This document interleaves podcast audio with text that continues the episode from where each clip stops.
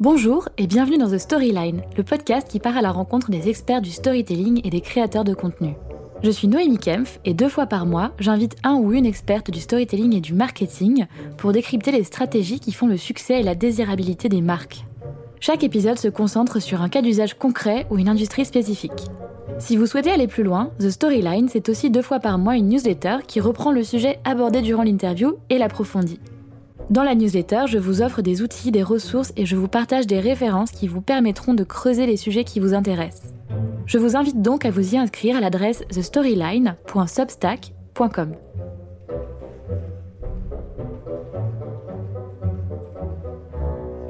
Aujourd'hui, on part à la découverte de l'univers des makers, ces créateurs qui s'appuient sur les outils de no-code pour développer des produits divers et variés dont ils tirent leurs revenus.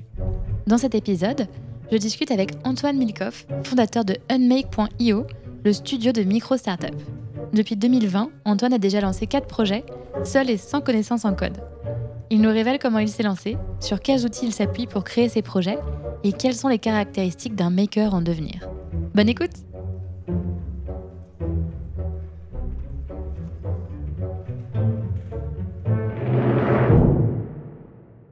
Salut Antoine Salut Noémie. Bienvenue dans The Storyline. Merci. Ravi de te retrouver après toutes ces années. Euh, pour les auditeurs et les auditrices, on a été collègues dans une autre vie chez Numa à Paris. Exactement. Et puis ça fait longtemps qu'on doit se faire ce podcast, donc euh, je suis content que ça ait enfin lieu. Ça fait longtemps qu'on en parle, mais à culpa. Mais toi aussi, puisque tu, tu, vas, euh, tu vis aux quatre coins du monde, euh, un peu comme moi. Donc oui, c'était parfait. C'est un peu de ma faute. Tort partagé. Mais du coup, j'ai hâte de découvrir un petit peu tout ce que tu as fait depuis notre époque collègue. Et je veux bien que si, si, ça te dit, tu prennes un peu de temps pour te présenter aux gens qui nous écoutent et nous raconter un peu ton parcours. Avec plaisir. c'est toujours un, exercice un peu compliqué, mais donc je m'appelle Antoine, j'ai 25 ans. Euh, aujourd'hui, je suis digital nomade. Euh, avant, j'habitais à Paris, puis ça fait un an et demi que, que j'ai lâché mon appart et puis que je voyage. Euh, et mon occupation principale, c'est de faire des micro-startups.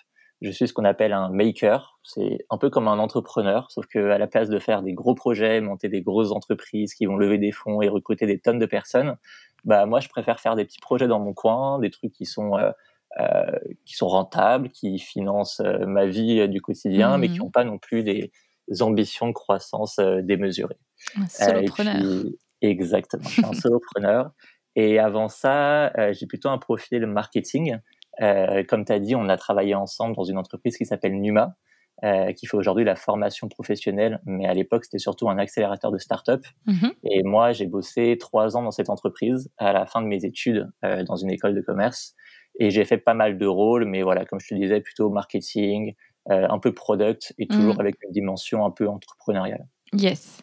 Et une fois que ça s'est terminé cette aventure, qu'est-ce qui s'est passé? Qu'est-ce qui t'a fait passer de d'employé, donc du coup de de couteau suisse un peu stratège euh, du point de vue marketing et produit à maker Ouais, bah je pense que comme beaucoup de gens récemment, moi le gros déclic ça a été le Covid. euh, en fait, bon, pour te faire un peu l'historique de comment j'en suis arrivé au making, moi j'ai toujours eu un, fort attrait pour l'entrepreneuriat. Euh, depuis que je suis tout jeune, je, je lance des projets. Quand j'ai eu 18 ans, j'ai monté ma première entreprise. Euh, j'ai fait toutes les erreurs possibles, c'est-à-dire que c'était une marque de vêtements comme beaucoup de gens qui ont 18 ans, qui rentrent en école de commerce, le plus simple, c'est de faire une marque de vêtements. Parce que tu as l'impression d'être entrepreneur et en plus, tu as la classe quand tu vas en boîte avec ton propre logo. c'est beaucoup pour ça, on va pas se mentir. C'est vrai. Et sauf que bah, moi, il se trouve que j'ai des parents juristes et que au lieu de faire euh, l'approche lean startup de euh, je vais commencer par faire quelques, quelques t-shirts, essayer de les vendre à des amis, bah, en fait ils m'ont mis la pression pour que je fasse les choses bien administrativement et donc du coup j'ai commencé par faire une SARL, euh, par ouvrir un compte en banque, enfin voilà toute la, la lourdeur administrative que que j'aurais pu éviter. bah, moi j'ai sauté en plein dedans et donc du coup j'ai passé les six premiers mois, voire la première année à me dédier, dédier presque uniquement à la création de, de la SARL. Ah, le bonheur. Euh, ouais, non, vraiment, tu sais, les allers-retours à la, à la CCI euh, tous les week-ends à Créteil, euh, les... Hmm. enfin vraiment l'enfer administratif.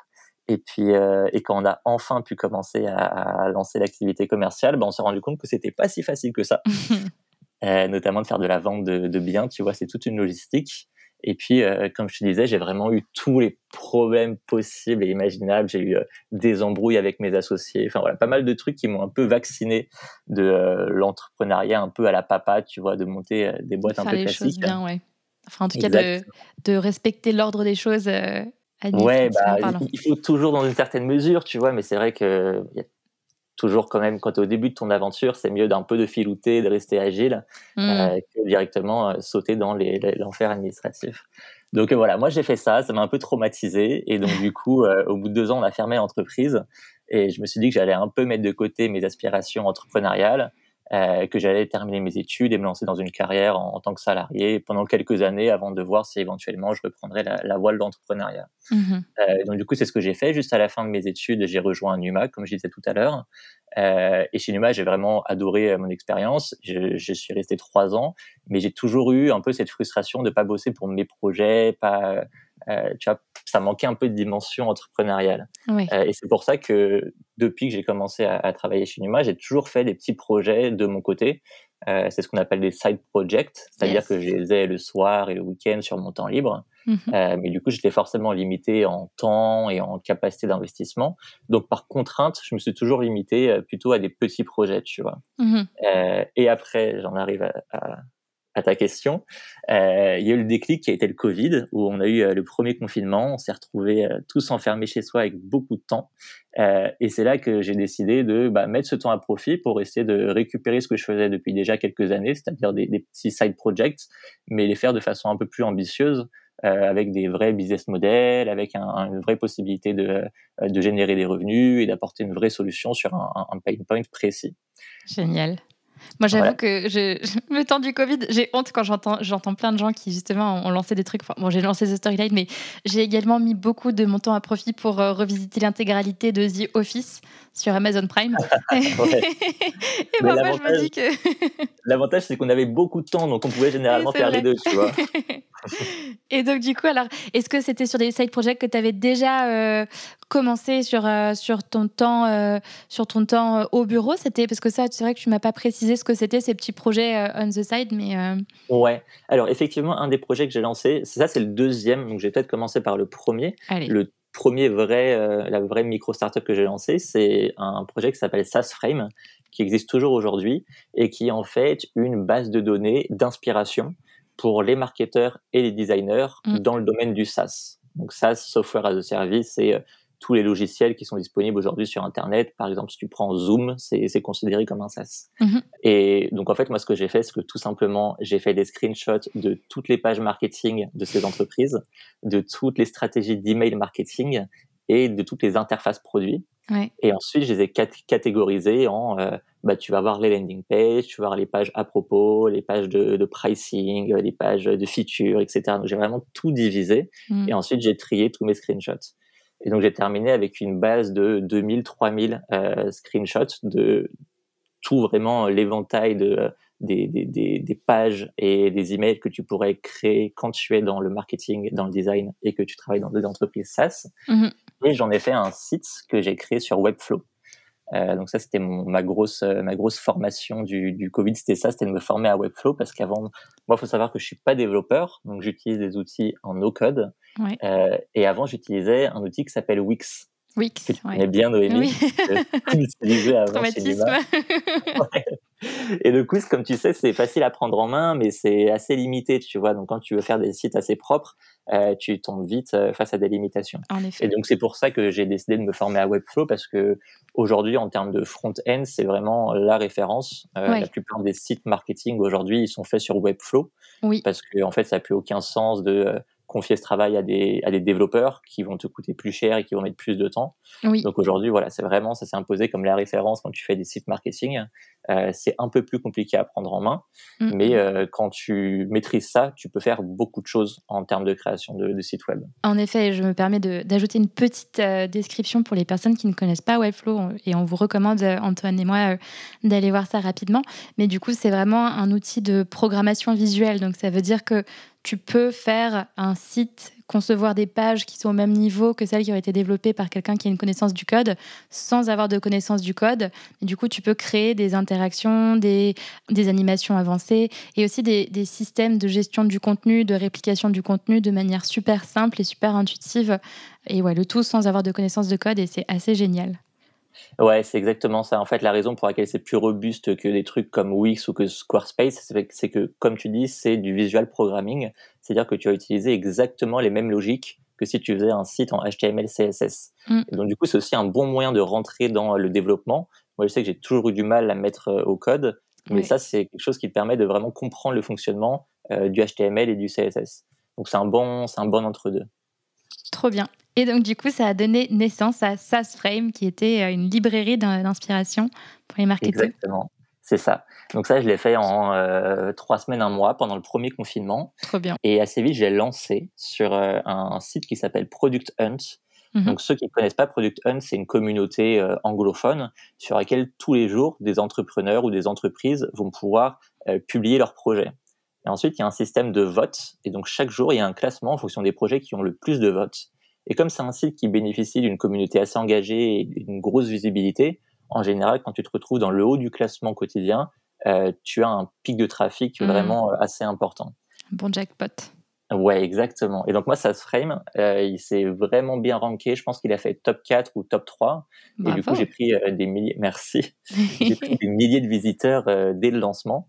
Et c'est là que j'ai eu mes premiers, mes premiers abonnés payants, parce que du coup, le modèle de SaaSframe, c'est que tu as accès à un certain nombre d'inspirations gratuitement, mais si tu mmh veux avoir accès à l'ensemble du contenu, il faut prendre un abonnement. Trop et C'est là que, que j'ai fait mes premiers abonnements.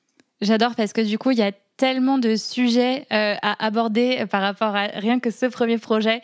Il y a le sujet de la curation, il y a le sujet du freemium, il y a le sujet euh, du no-code et euh, de, de l'industrie, enfin de l'industrie de la mouvance maker.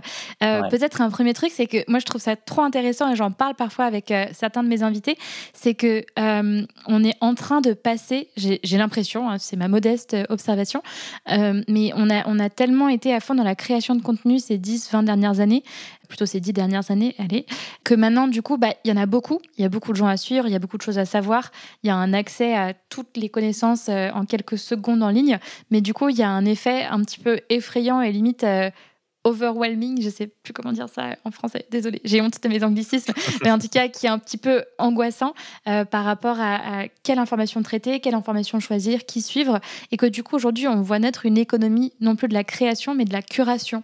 Donc des mhm. gens qui vont faire de leur, de leur métier euh, l'action de de sélectionner des informations de qualité et pertinentes pour un segment d'audience et qui vont réussir à monétiser. Et du coup, tu t'inscris un petit peu dans cette euh, mouvance, si je ne m'abuse Ouais, totalement, totalement. Je pense que c'est aussi beaucoup une nécessité pour les gens qui sont qui sont pas codeurs, qui savent pas développer, parce qu'en fait la curation c'est un moyen facile de créer des produits. Euh, mmh. Quand tu peux pas faire de software par exemple, bah en fait il te reste pas grand chose. Euh, et c'est vrai que faire des bases de données, en fait, c'est un truc qui est assez facile à faire sans trop de, sans trop de compétences. Et si tu es un peu malin, tu peux le vendre un peu comme un. Moi, tu vois mes sites, j'essaie justement de les packager un peu comme des softwares, tu vois. ils sont avec, des, euh, avec des interfaces euh, qui vont ressembler à des dashboards, avec des moyens de filtrer les catégories, etc.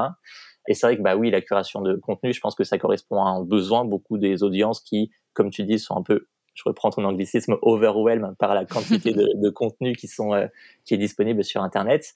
Euh, mais je pense que ça correspond aussi à une nécessité des makers qui vont être euh, pas codeurs et pour qui ça reste le, le premier pied d'entrée dans le monde du making, ça va être la curation de contenu. Trop bien. Et du coup, ce monde du making, en fait, en quoi il consiste? Est-ce que tu peux nous en parler un petit peu?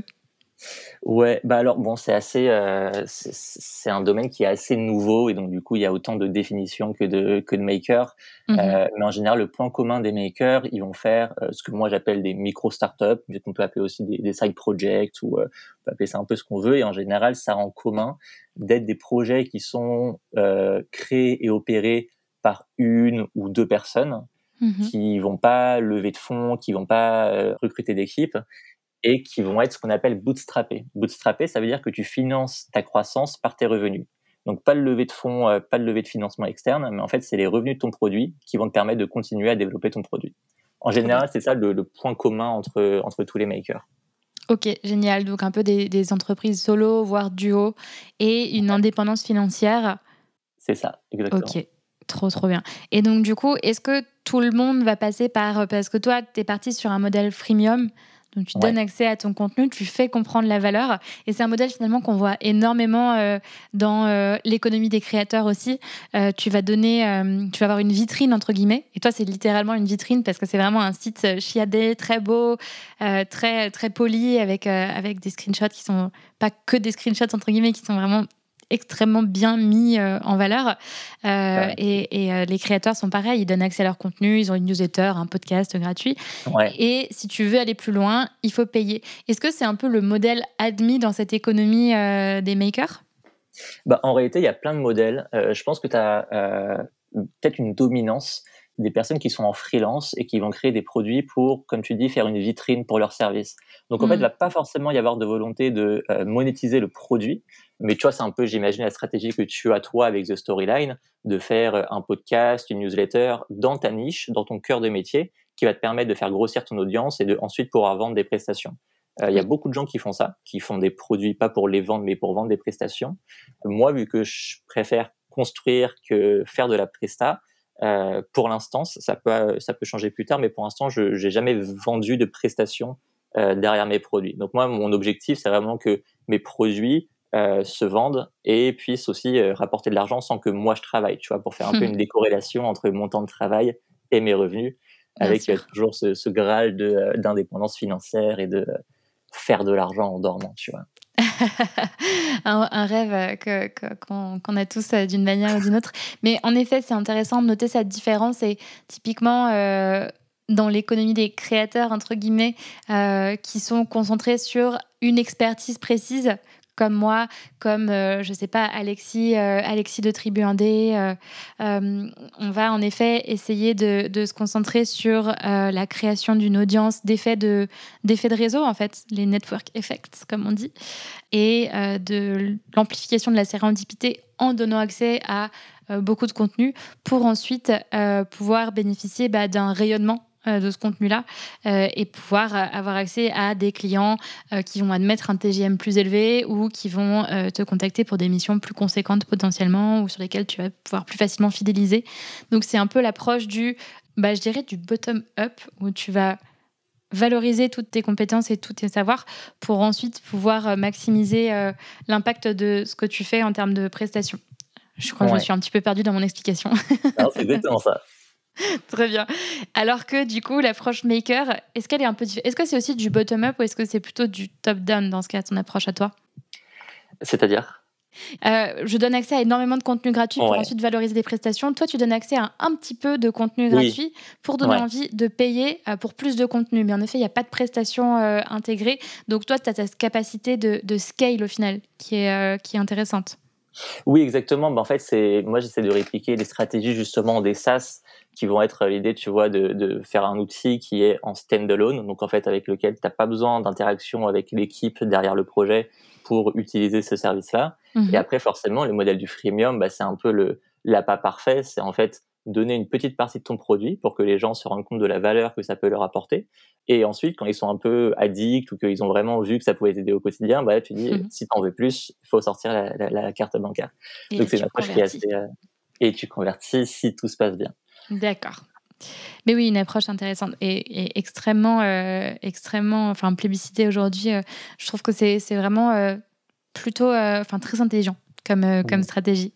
Et donc je me demandais, toi, toi qui ne sais pas coder, en tout cas un petit peu, tu, tu me disais que tu avais un petit peu appris quand même au fur et à mesure des outils que tu, que tu, euh, que tu utilisais au quotidien. Euh, c'est quoi les meilleurs outils? Si on veut se lancer dans le no-code, par quoi on peut commencer? Et euh, sur quoi est-ce qu'il faut, est qu'il faut se former? Est-ce qu'on se forme en faisant? Et quels sont les outils que tu recommandes? Ouais, alors bon, pour ce qui est de la formation, c'est vraiment euh, chacun en fonction de, ce qu'il préfère. Moi, je sais que j'ai pas du tout une personnalité académique et donc du coup, je pourrais jamais me poser devant une formation. Moi, en général, c'est plutôt, enfin, il faut que j'ai un projet en fait mmh. pour apprendre. Donc, si j'ai envie d'apprendre à créer un site web, il faut que j'ai d'abord une envie de créer un site web, une idée, et je vais apprendre en le faisant. Ce sera pas du tout en me posant devant une formation et en et en, recevant le savoir de comment fonctionne un site comme Webflow. Ensuite, pour ce qui est de commencer le, euh, le no-code, euh, je pense qu'il y, y, a deux grandes catégories de choses que tu peux faire avec le no-code. Mmh. Un, ça va être de créer des sites et deux, ça va être de créer des apps. Donc des apps, ça va être des outils qui vont être dynamiques, euh, qui vont fonctionner de façon interactive.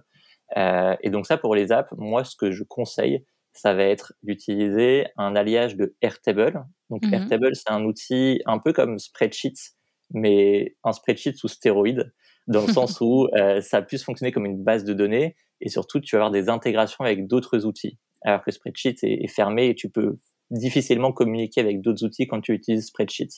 Donc Airtable va agir comme une base de données et ensuite tu vas pouvoir utiliser un outil qui s'appelle Zapier, qui est un outil d'automatisation et qui permet à plusieurs apps de communiquer entre elles et si tu utilises Zapier avec Airtable, en fait, tu vas pouvoir connecter Airtable avec n'importe quel outil qui existe sur Internet. Enfin, mmh. presque n'importe quel outil qui existe sur Internet. Et en fait, ne serait-ce que ces deux, euh, ces, deux petits outils-là te permettent de faire énormément de choses. Parce que si tu veux connecter, euh, par exemple, un outil de prise de rendez-vous avec un outil de calendrier, avec ensuite un outil de visioconférence, ben, en fait, tu peux totalement automatiser, par exemple, l'organisation de sessions de coaching. Par exemple, nous, chez Numa, c'est ce qu'on a fait à un moment. Chez Numa, on fait de la mmh. formation professionnelle. Et donc, on met, euh, on crée des sessions avec un formateur et 20 apprenants. Et en fait, on a totalement automatisé le process pour que de l'inscription jusqu'à euh, à, à, la formation, tout soit totalement automatisé et que les outils se parlent directement entre eux sans que nous, on ait rien à faire. donc, en fait, on a créé véritablement un outil uniquement en utilisant des outils qui sont déjà disponibles. Mmh, mmh, mmh. Et donc ça, le lien principal, c'est Zapier. Et c'est l'outil no-code aujourd'hui, moi, que j'utilise le plus parce qu'il est vraiment une portée de, une portée de malade.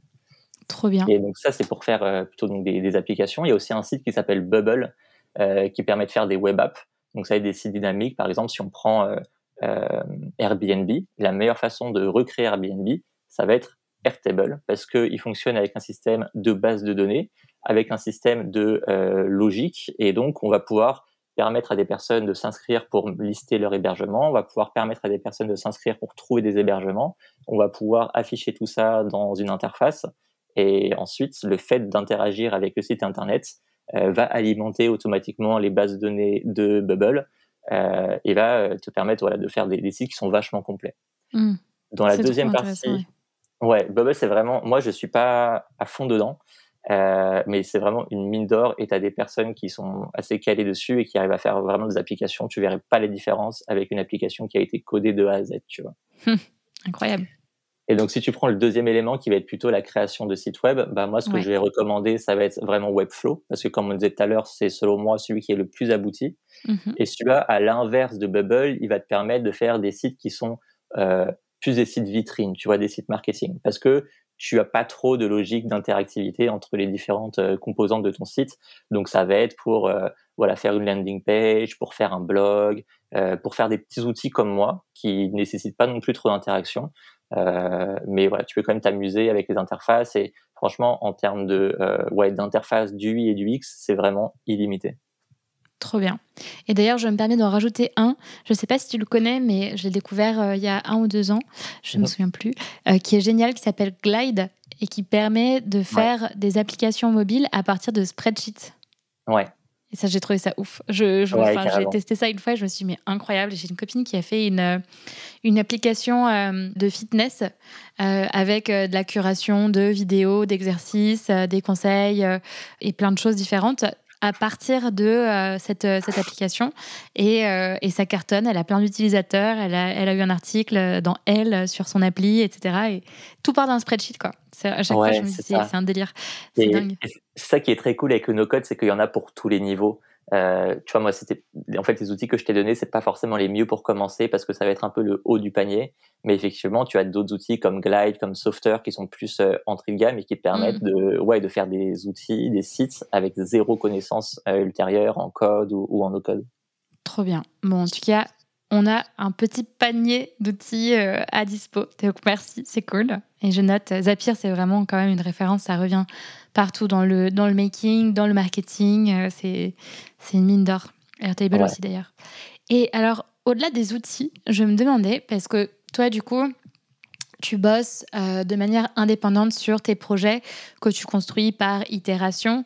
Euh, il doit y avoir des moments qui sont plus durs que d'autres en termes de, je sais pas, d'énergie, de te motiver pour continuer à avancer sur tes projets, etc. Alors déjà, ça, j'étais curieuse de savoir comment ça se passait quand on est solopreneur, comment ça, comment on reste motivé, comment on reste un peu en amont des tendances, comment on trouve des idées de projets aussi. Ça, ça fait déjà trois questions. Donc, je vais peut-être m'arrêter là et après, je te poserai la question que je voulais te poser. ça marche. Euh, ok, bah alors du coup, ouais, effectivement, c'est pas facile de se motiver quand tu es tout seul. Euh, moi, j'ai tendance à être très intense, c'est-à-dire que quand je suis sur un projet, je vais faire ça matin, midi et soir. Et hmm. ensuite, je peux avoir des périodes de traversée du désert où pendant trois mois, je vais absolument rien faire du tout. Donc là-dessus, c'est OK pour moi, c'est mon mode de fonctionnement. Je sais que si j'ai une bonne idée, je vais pas voir le jour pendant peut-être un mois, deux mois, euh, mais qu'après, je vais avoir une tranquillité d'esprit parce que bah, voilà, j'aurais accompli le devoir. Euh, vu qu'en général, je fais des outils qui sont, comme je te disais, qui se vendent tout seuls et qui ont une certaine durée de vie, euh, ça mmh. me permet aussi de pouvoir me reposer sans qu'il y ait un changement dans mes, mes, mes sources de revenus. Tu vois. Ouais. Euh, donc ça, voilà, la motivation, moi, c'est vraiment quand j'ai la bonne idée, j'ai aucun problème de motivation. Euh, je suis limite trop motivé. Et quand j'ai plus d'idées, ensuite, bah, c'est OK le fait de, de plus avoir de motivation.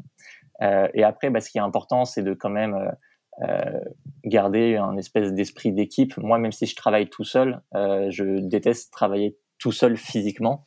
Et donc, mhm. j'aime bien aller dans des coworking, j'aime bien euh, m'entourer de personnes qui font la même chose que moi pour aller travailler avec eux dans des cafés ou, euh, ou même parfois les, gens, les uns chez les autres.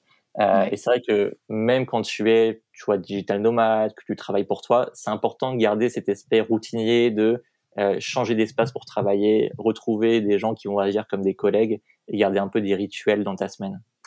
Trop bien. Ouais, je vois très bien, euh, je vois très bien l'idée. Donc, si tu n'es pas euh, entouré dans ton quotidien professionnel, que au moins ce soit euh, le cas dans ta vie de tous les jours et dans ta dans ta routine. Et, en termes de compétences, enfin ou en tout cas de caractère peut-être, qu'est-ce que tu considères qu'il faut, enfin, c'est quoi le profil d'un maker?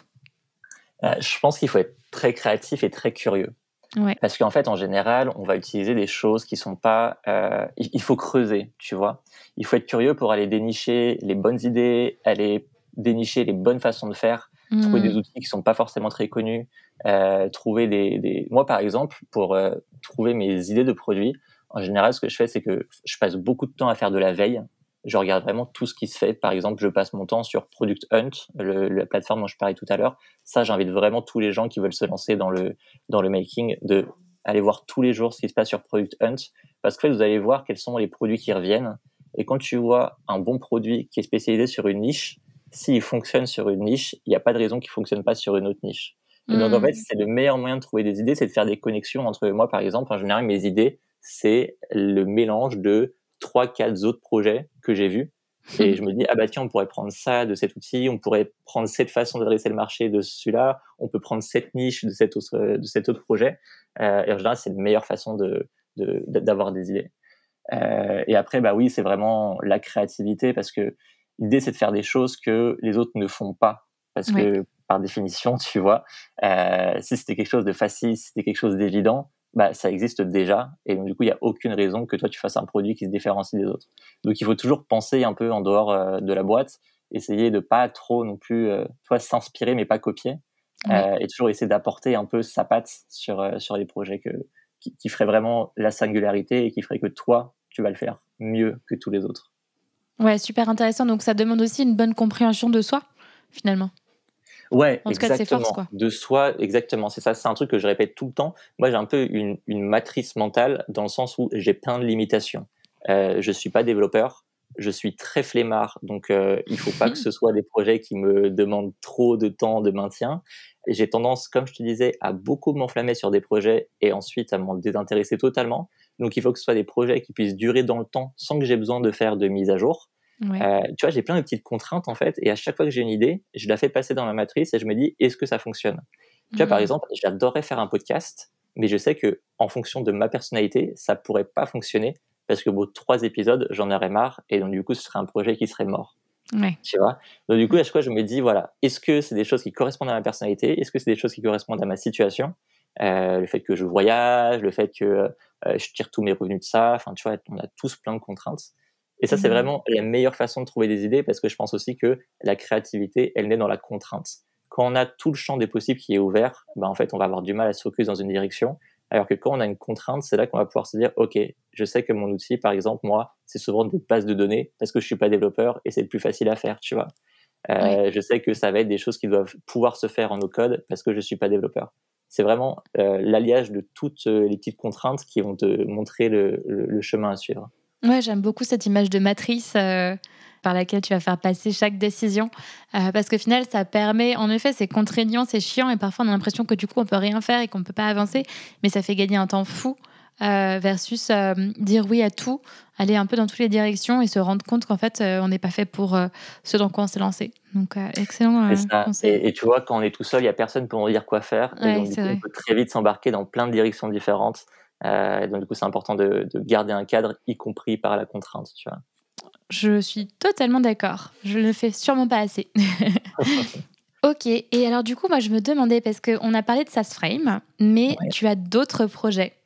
Euh, et c'est tout l'intérêt et la magie euh, de, de, de la, de la mouvance maker, c'est que tu peux euh, empiler et créer des briques de projets que tu vas euh, connecter les unes avec les autres ou que tu vas, euh, que bah, tu vas juste euh, empiler pour créer une espèce d'empire personnel. Oui, j'utilise le mot empire.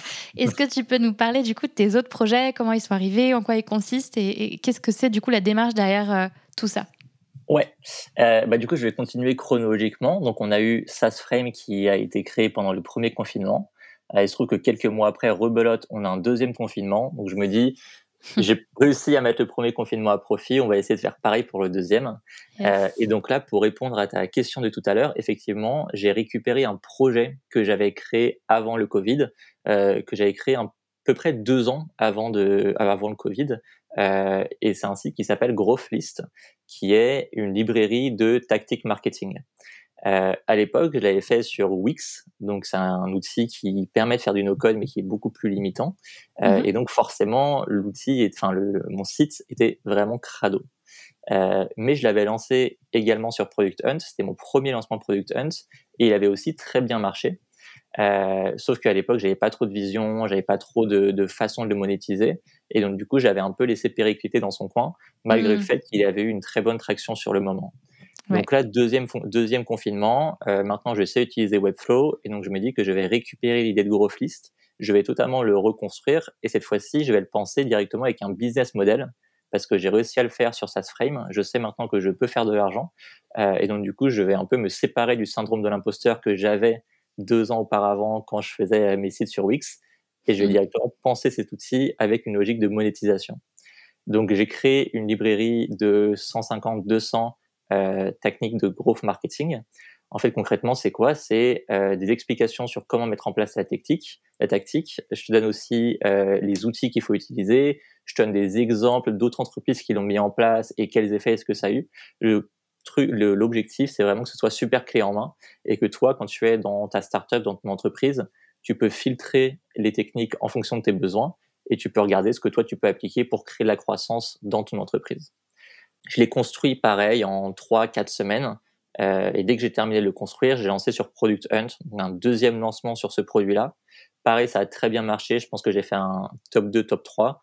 Donc Mhm. encore une fois, plusieurs milliers de visites dès le premier jour Génial. euh, et euh, quelques dizaines d'inscriptions qui ont ensuite, euh, en fait, quand tu lances sur Product Hunt, tu as un vrai pic de visites et de nouveaux abonnés le premier jour. Mais si tu as fait un bon lancement, tu vas rester référencé sur leur, sur leur plateforme et du coup, tu vas avoir de nouveaux abonnés régulièrement dans le temps. Donc en fait, Mhm. c'est vraiment, euh, le lancement, c'est le point d'orgue. Mais depuis, moi, deux ans après, je gagne toujours des nouveaux clients grâce à Product Hunt, entre autres. Trop bien. Donc ça, c'est le deuxième outil.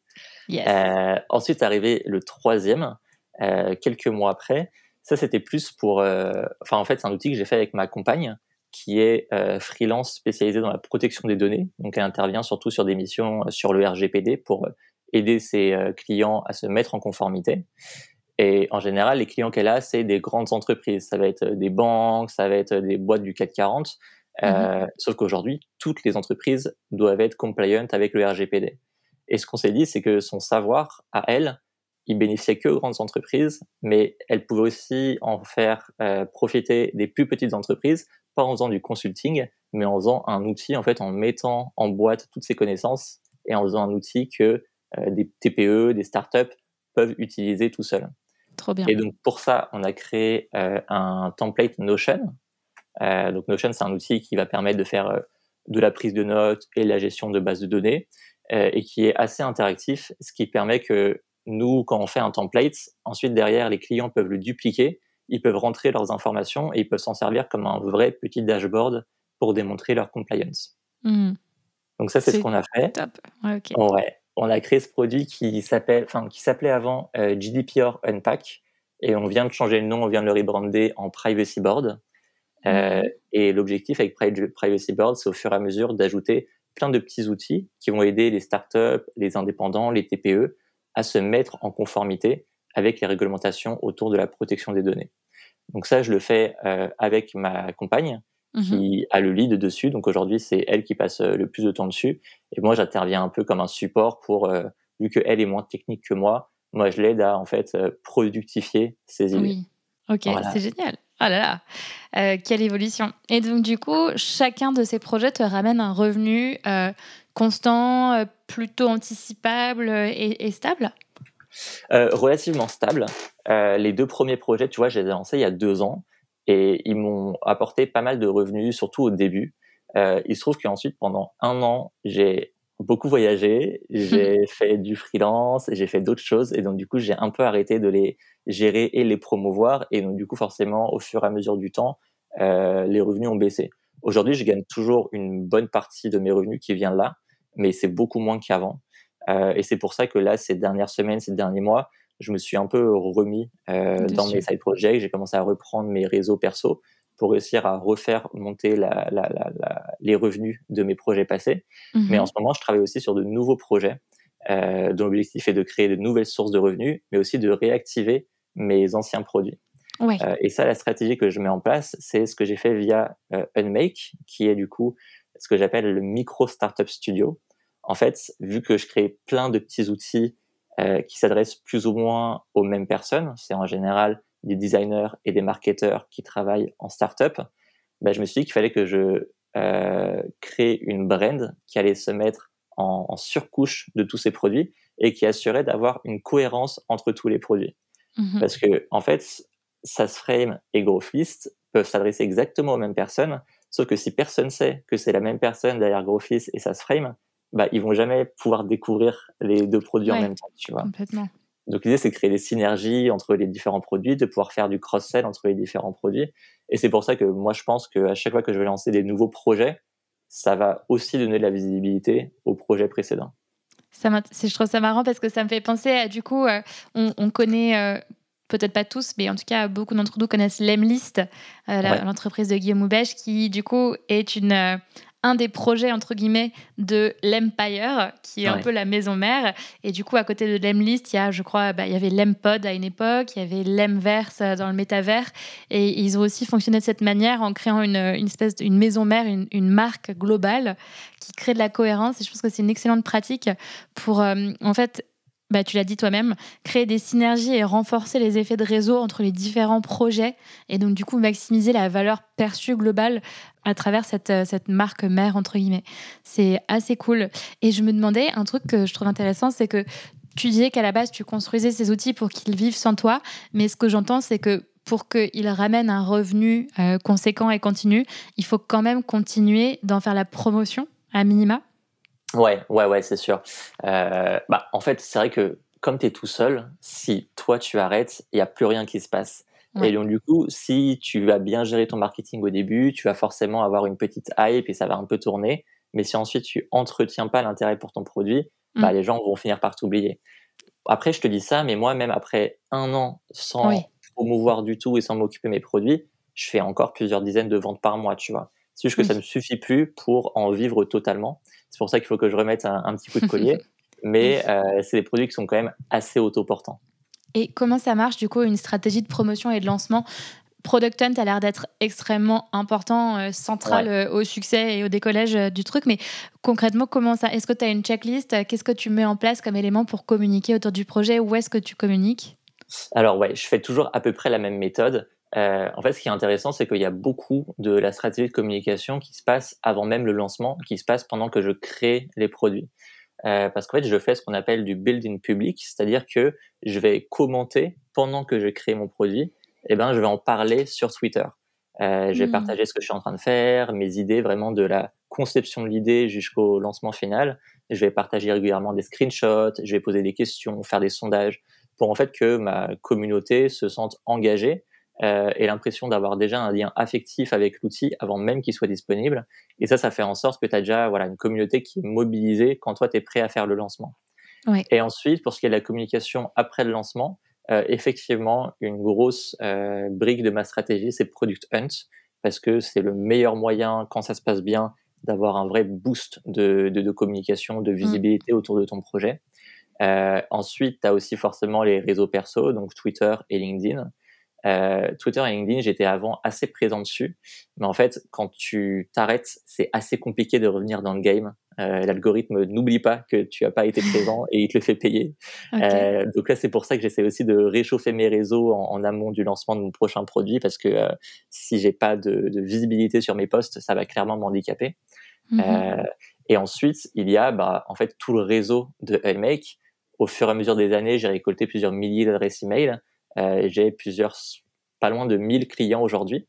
Euh, et donc, du coup, je vais bah, shooter à la communauté, que ce soit les personnes qui sont inscrites à la newsletter, euh, les personnes qui sont, qui sont des clients de mes autres produits. Et vu que c'est des personnes qui ont déjà acheté des outils qui sont assez similaires, ben, en général, tu as toujours une partie qui convertit sur les nouveaux outils que je lance. Mmh, ok. Donc, du coup, il y a quand même un effet. Enfin, il y a un un effet de croissance un peu exponentiel, entre guillemets, parce que tu peux construire sur les communautés précédentes et sur les audiences précédentes et les, les étendre, entre guillemets, euh, à, à, tes nouveaux projets. Ouais, exactement. L'idée, c'est vraiment de capitaliser sur tous les projets que tu fais. Ah oui, j'avais plus le mot capitaliser. je me suis dit, tiens, c'est bizarre. Ok, génial. Et du coup, euh, du coup, donc pour la suite, euh, ça va être lancer de nouveaux projets petit à petit, brique par brique, mais t'assurer qu'il y a assez d'émulation et de communication autour. Et ça, ça passe par, bah, du coup, cette marque Unmake et j'imagine aussi, c'est ce que tu disais, ta marque personnelle. Donc, toi, en tant que founder qui construit en public, euh, de créer une proximité un peu plus proche avec les gens qui te suivent sur LinkedIn et Twitter pour être sûr en fait qui te bah, soit qui te booste ta visibilité en publiant et en écrivant des, des, posts sur tes outils, sur toi, soit en carrément euh, convertissant en, utilisateur payant d'un de tes outils ou de plusieurs. Ouais, exactement. Franchement, le personal branding, c'est vachement intéressant quand tu es dans ce genre de situation parce que, en réalité, tu n'es jamais le premier à faire les outils que tu fais. Euh, tu as par exemple SaaSframe, des bibliothèques d'inspiration de design. Il y en a littéralement des centaines. Euh, et la raison pour laquelle les gens vont venir chez toi, c'est parce que tu as réussi à créer un espèce de lien affectif avec les gens. Même s'ils te connaissent pas, tu vois, c'est pour ça que le building public, c'est vachement important. Parce que, en fait, les gens, ils ont l'impression de te connaître, ils ont l'impression d'avoir été là quand tu as créé le projet, ils ont mmh. l'impression d'avoir partagé tes struggles et tes victoires. Et donc, du coup, ils vont plus naturellement se diriger vers ta solution plutôt que vers des concurrents, même si, dans le fond, c'est exactement la même chose, tu vois. mais pas la même personne. Encore une fois, ça, c'est bien, je trouve c'est une bonne manière de conclure l'importance du capital humain et euh, du caractère, de la personnalité du founder ou du créateur ou peu importe, pour vraiment embarquer les gens euh, avec euh, une vision, des valeurs et, ouais, une certaine approche, une certaine perspective qu'on va avoir qui nous est personnelle. Ouais, exactement. Trop bien. Et eh ben, écoute, un grand merci pour toutes ces infos et ces conseils, Antoine. Avec plaisir et bon courage pour la suite d'Unmake. Merci beaucoup. Salut. À plus Noémie.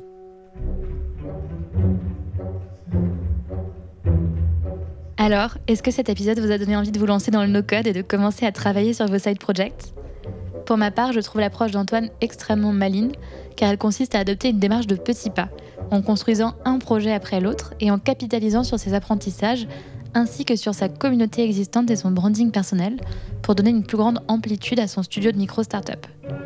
Par ailleurs, l'approche Building Public, qui consiste à partager publiquement ses avancées, son chiffre d'affaires, ses doutes et ses réussites, est une énorme tendance que l'on observe de plus en plus en ligne aujourd'hui. Alors si vous souhaitez vous lancer, vous avez toutes les clés. C'est tout pour aujourd'hui et je vous dis à très vite dans The Storyline.